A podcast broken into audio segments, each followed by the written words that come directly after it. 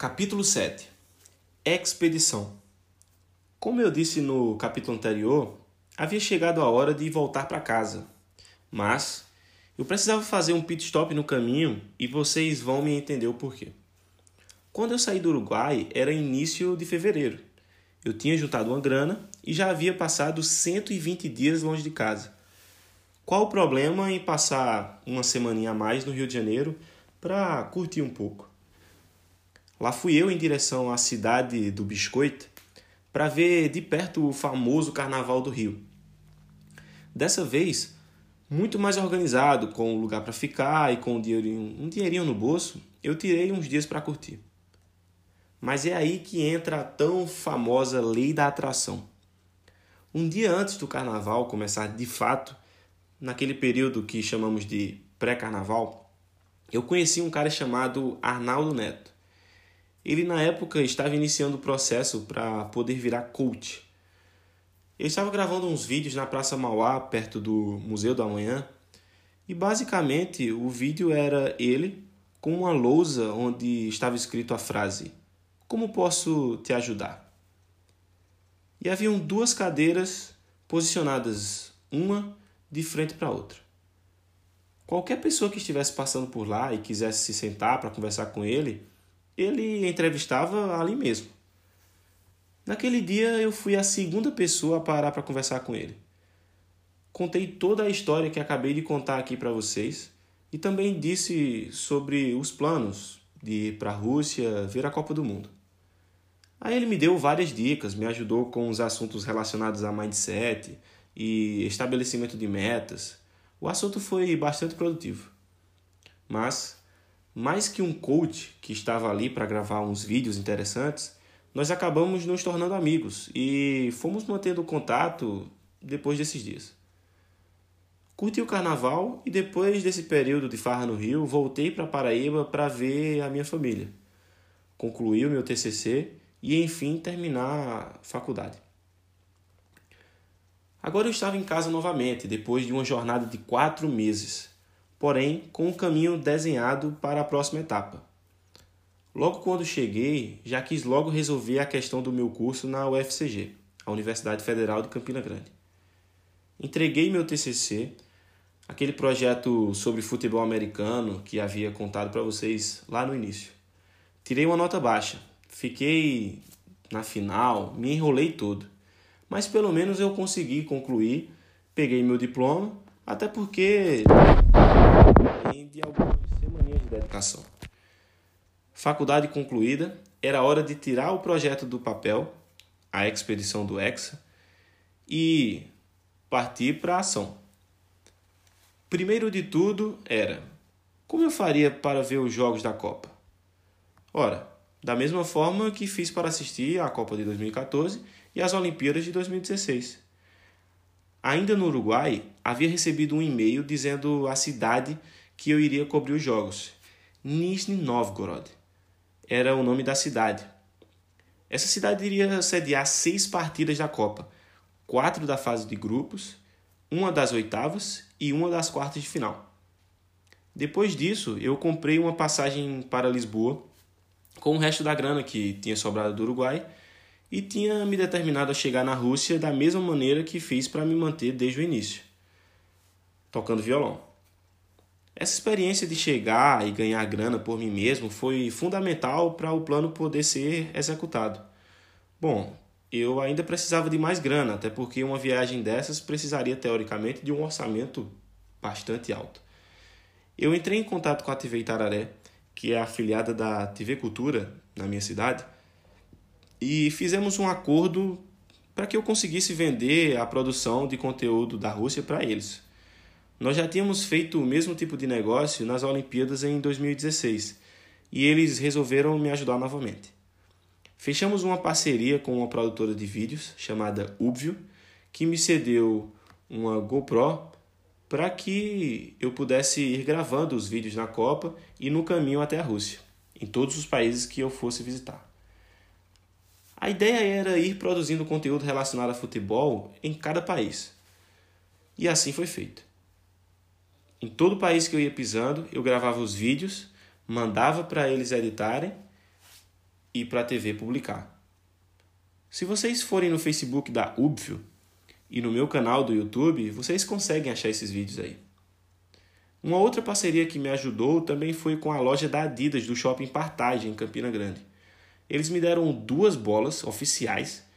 Uma eu usaria para fazer uma rifa e levantar uma grana, e a outra para eu levar comigo e gravar uns takes fazendo embaixadinha nos pontos turísticos pelo caminho até a Rússia. A última etapa em Campina Grande foi nos estúdios, nos estúdios da UBIO, onde eu gravei um teaser de chamada para as pessoas acompanharem a, a expedição. Foi uma experiência muito divertida. Eu nunca havia feito nada parecido antes. Tudo pronto. Peguei o voo para o Rio de Janeiro, onde eu marquei novamente de encontrar o Arnaldo Neto para trocarmos uma ideia, já com a ideia mais avançada. Naquele ponto, ele já estava tendo um bom desenvolvimento na carreira de coach e mais uma vez me ajudou a deixar o meu mindset ainda mais alinhado para essa viagem. Gravei o primeiro episódio da expedição fora da Paraíba em um jogo entre Botafogo e Palmeiras pela primeira rodada do Campeonato Brasileiro. Se serve como curiosidade, eu ainda dei uma passada no Maracanã para assistir um jogo treino, na verdade, um treino do Flamengo que era aberto ao público. Deviam ter umas 40 mil pessoas para assistir o treino. Cara, foi muito massa. Depois do breve pit stop no Rio, havia chegado a hora de começar de verdade o projeto que eu havia pensado durante anos. A expedição iria começar. E a primeira parada era Casablanca, capital do Marrocos. Peguei o voo no Galeão com o meu mochilão, minha mochilinha e o meu violão e desembarquei na capital marroquina. Na verdade, Casablanca não é a capital marroquina. Pesquise no Google. Por lá, eu teria um dia inteiro de escala e a Air Maroc tinha descolado um hotel para os, os passageiros ficarem enquanto não seguiam a viagem. Peguei o transfer saindo do aeroporto e me hospedei no Le Zenith Hotel. No dia seguinte, quando acordei, ainda tínhamos algumas boas horas até o meu voo para Lisboa. Então eu resolvi sair para conhecer a cidade e de, de quebra gravar um episódio para a expedição. Foi muito legal. Conheci alguns brasileiros na van que levou os passageiros para o hotel. Nós rachamos um táxi para poder fazer um tour pela cidade.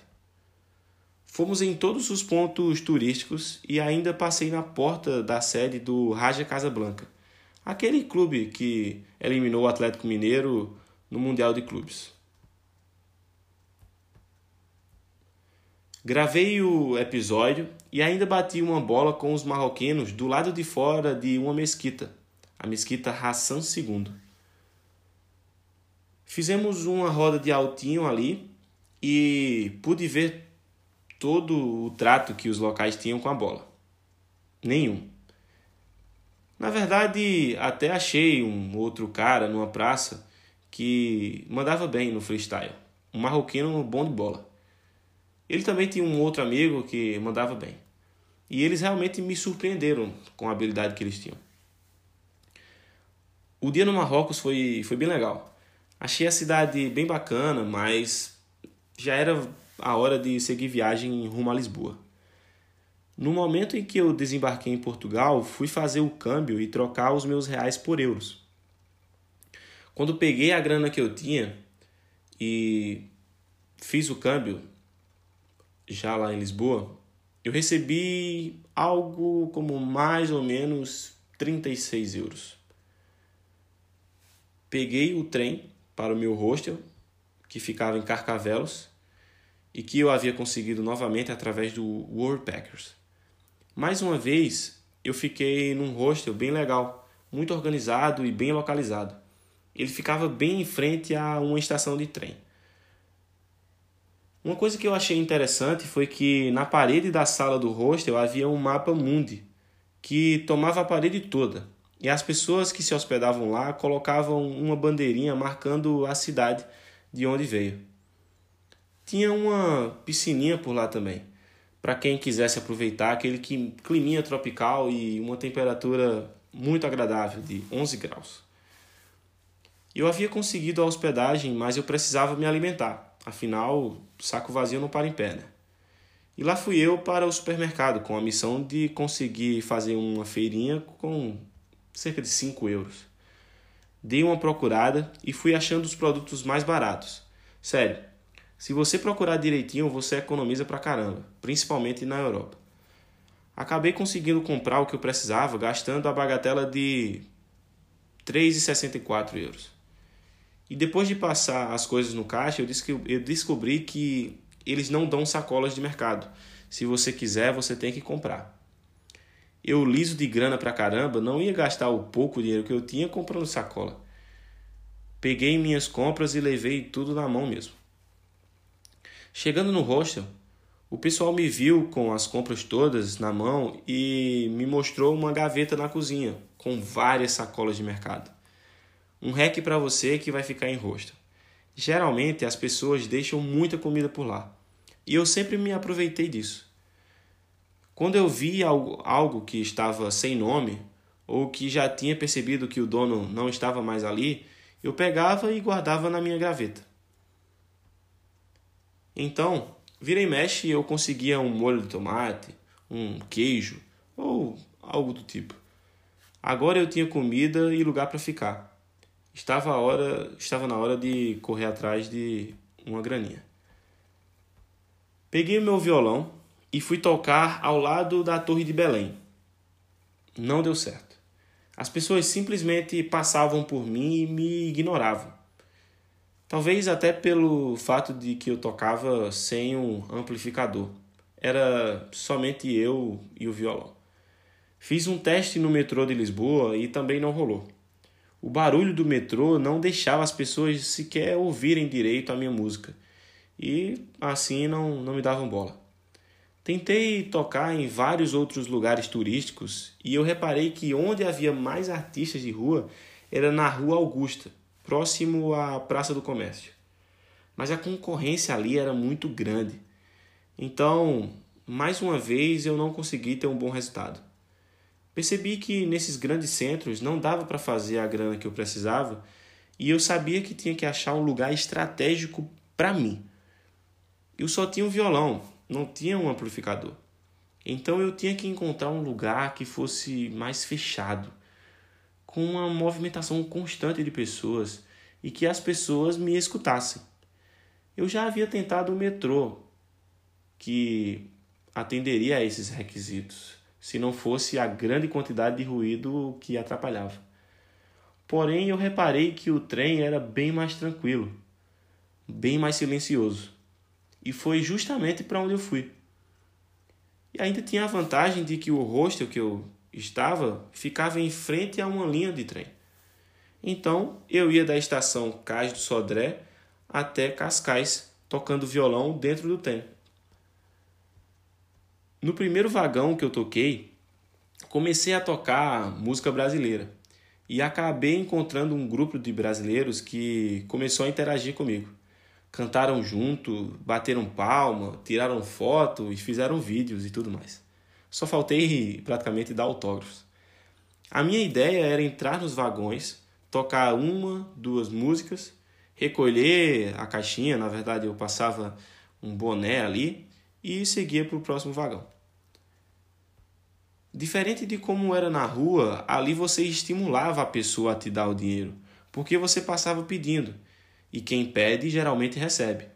Na rua não, a ação tinha que partir das pessoas e você ficava só dependendo delas tomarem uma ação ou não, embora elas estivessem te vendo ali tocando. E no trem eu tocava duas músicas entre uma estação e outra e estava dando tudo certo.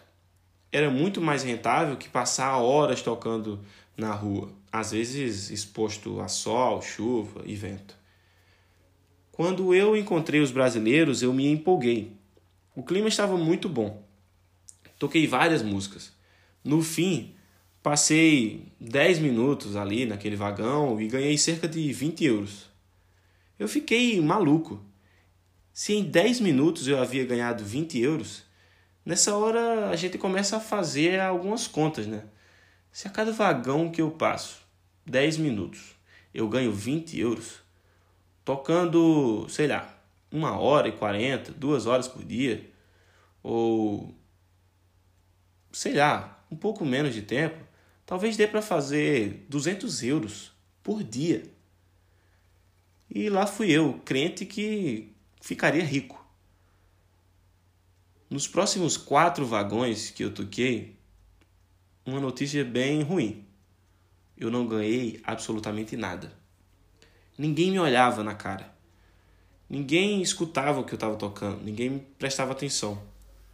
Eu tinha dado a sorte de ter encontrado os brasileiros no primeiro vagão, e isso foi muito bom. Mas logo depois de ter esse resultado bom, tive um, alguns outros tão ruins e serviu para eu perceber que não dava para contar com esse resultado em todos os vagões. Era algo que seria repleto de altos e baixos.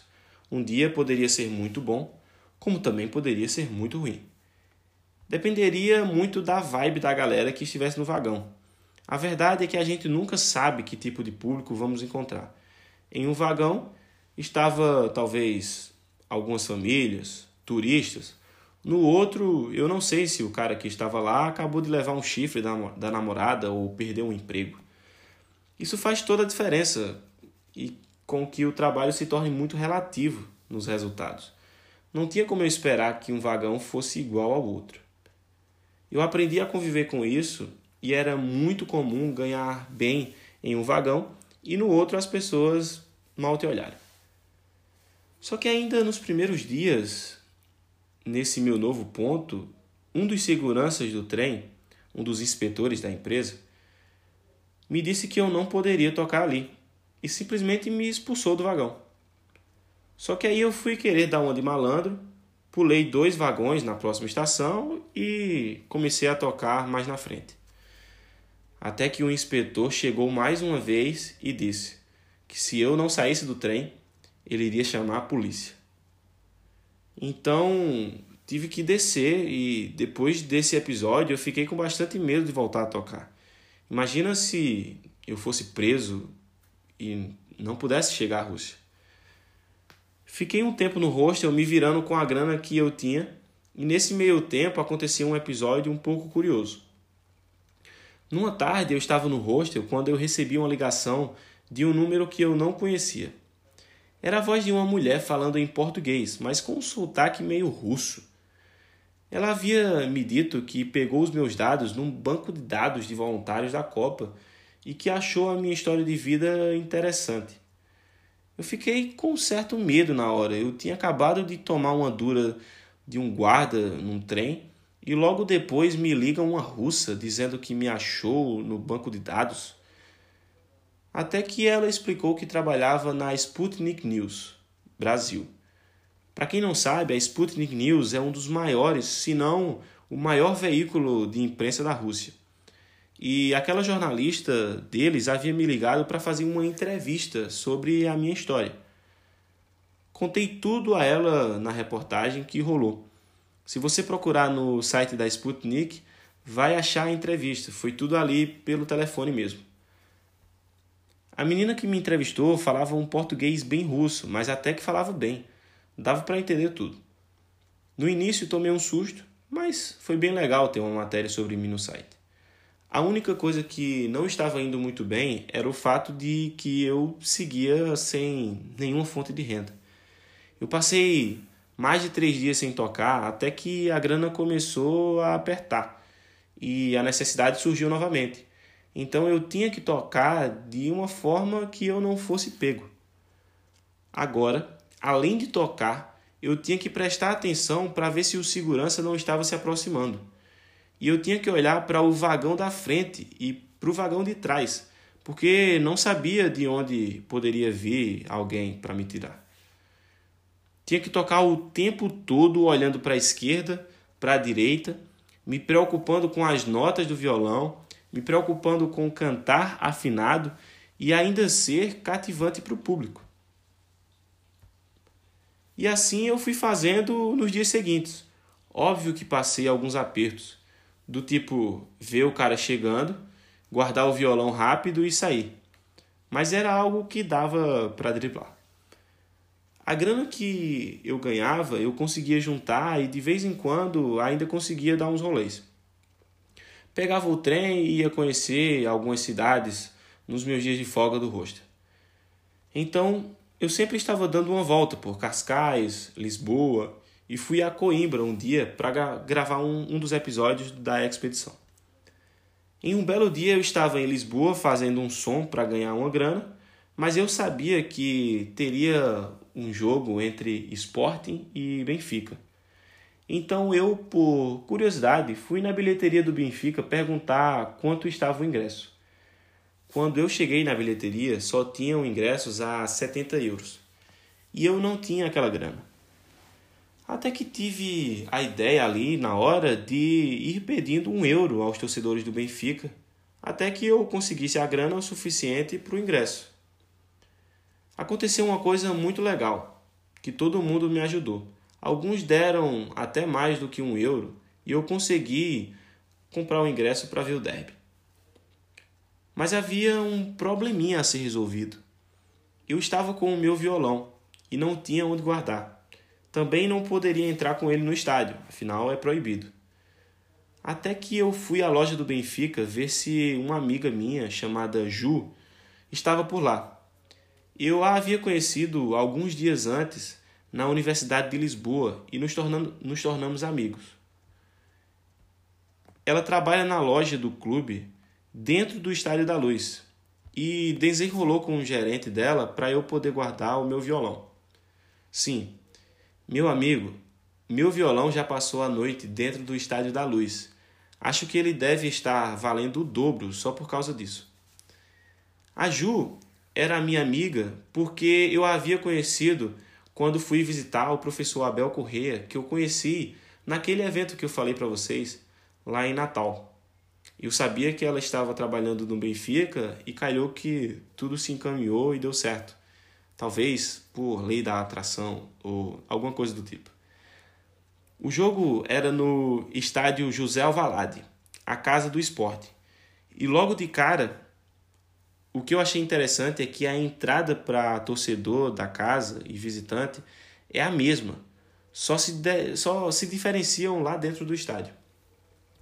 Aquela entrada no estádio com torcedores do esporte em Benfica, juntos, foi uma das mais tensas que eu vi em toda a minha vida. Mesmo eu já tendo ido até ali em 13 Campinense, Nacional e Penharol, Corinthians e São Paulo, Flamengo e Vasco, essa só não foi mais tensa do que a entrada no jogo West Ham e Tottenham. Mas é a história desse jogo que eu talvez conte num próximo livro. O clima estava tão pesado que quando o juiz apitou o início do jogo, os torcedores do Sporting começaram a disparar rojões para dentro do campo e o jogo teve que parar praticamente antes de começar. Foi o clássico mais tenso que eu já fui na minha vida até então, mesmo porque também era um pouco divertido, ao passo que era perigoso. Fiquei, fiquei no meio da torcida do Benfica, que era a torcida visitante, e cantei e pulei junto com eles o tempo todo. O mais difícil mesmo era segurar a risada com os cantos da torcida num sotaque português. Fim do jogo e a torcida do esporte saiu e a torcida do Benfica teve que esperar a passagem ficar vazia para poder deixar o estádio. O clima era tão tenso que a polícia teve que escoltar a torcida do Benfica até o Estádio da Luz em uma caminhada de 2 km e 600 metros. Durante a caminhada para os torcedores do Benfica, eles faziam um som como um assobio fino que lembrava o som de um, fogos de, de artifício antes de estourar. No Nordeste a gente chama de apito gaiato. Eu perguntei o porquê disso para um dos torcedores e ele me contou que a torcida fazia aquele som porque um torcedor do esporte havia morrido atingido por um rojão há algum tempo atrás. Então os torcedores faziam esse som como uma maneira de provocar a torcida adversária. No dia seguinte eu fui buscar o meu violão e voltei para o trem para fazer uma grana depois desse dia que eu estava indo para uma nova etapa da viagem.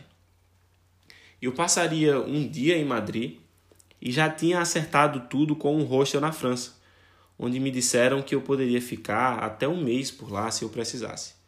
Mas ainda não chegamos nessa parte. Deixaremos a França mais para frente. Depois de duas semanas em Portugal, arrumei minhas coisas e segui o caminho em direção a Madrid, na Espanha. Minha passagem pela terra dos merengues ia ser rápida, mas foi o suficiente para eu conhecer um pouco a cidade. É aquela história, né? Se você é apaixonado por futebol e tem apenas um dia para conhecer Madrid, para onde você iria? Exatamente. O caminho para Santiago. Santiago Bernabéu. Esse caminho foi inevitável. Deixo a recomendação aqui para o dia que você for em Madrid. Faça o tour do Bernabéu. É uma experiência simplesmente inesquecível, mesmo para quem não é um madridista. Uma pena que minha passagem por Madrid foi rápida, mas não podia perder tempo e também sabia que voltaria àquela cidade no futuro.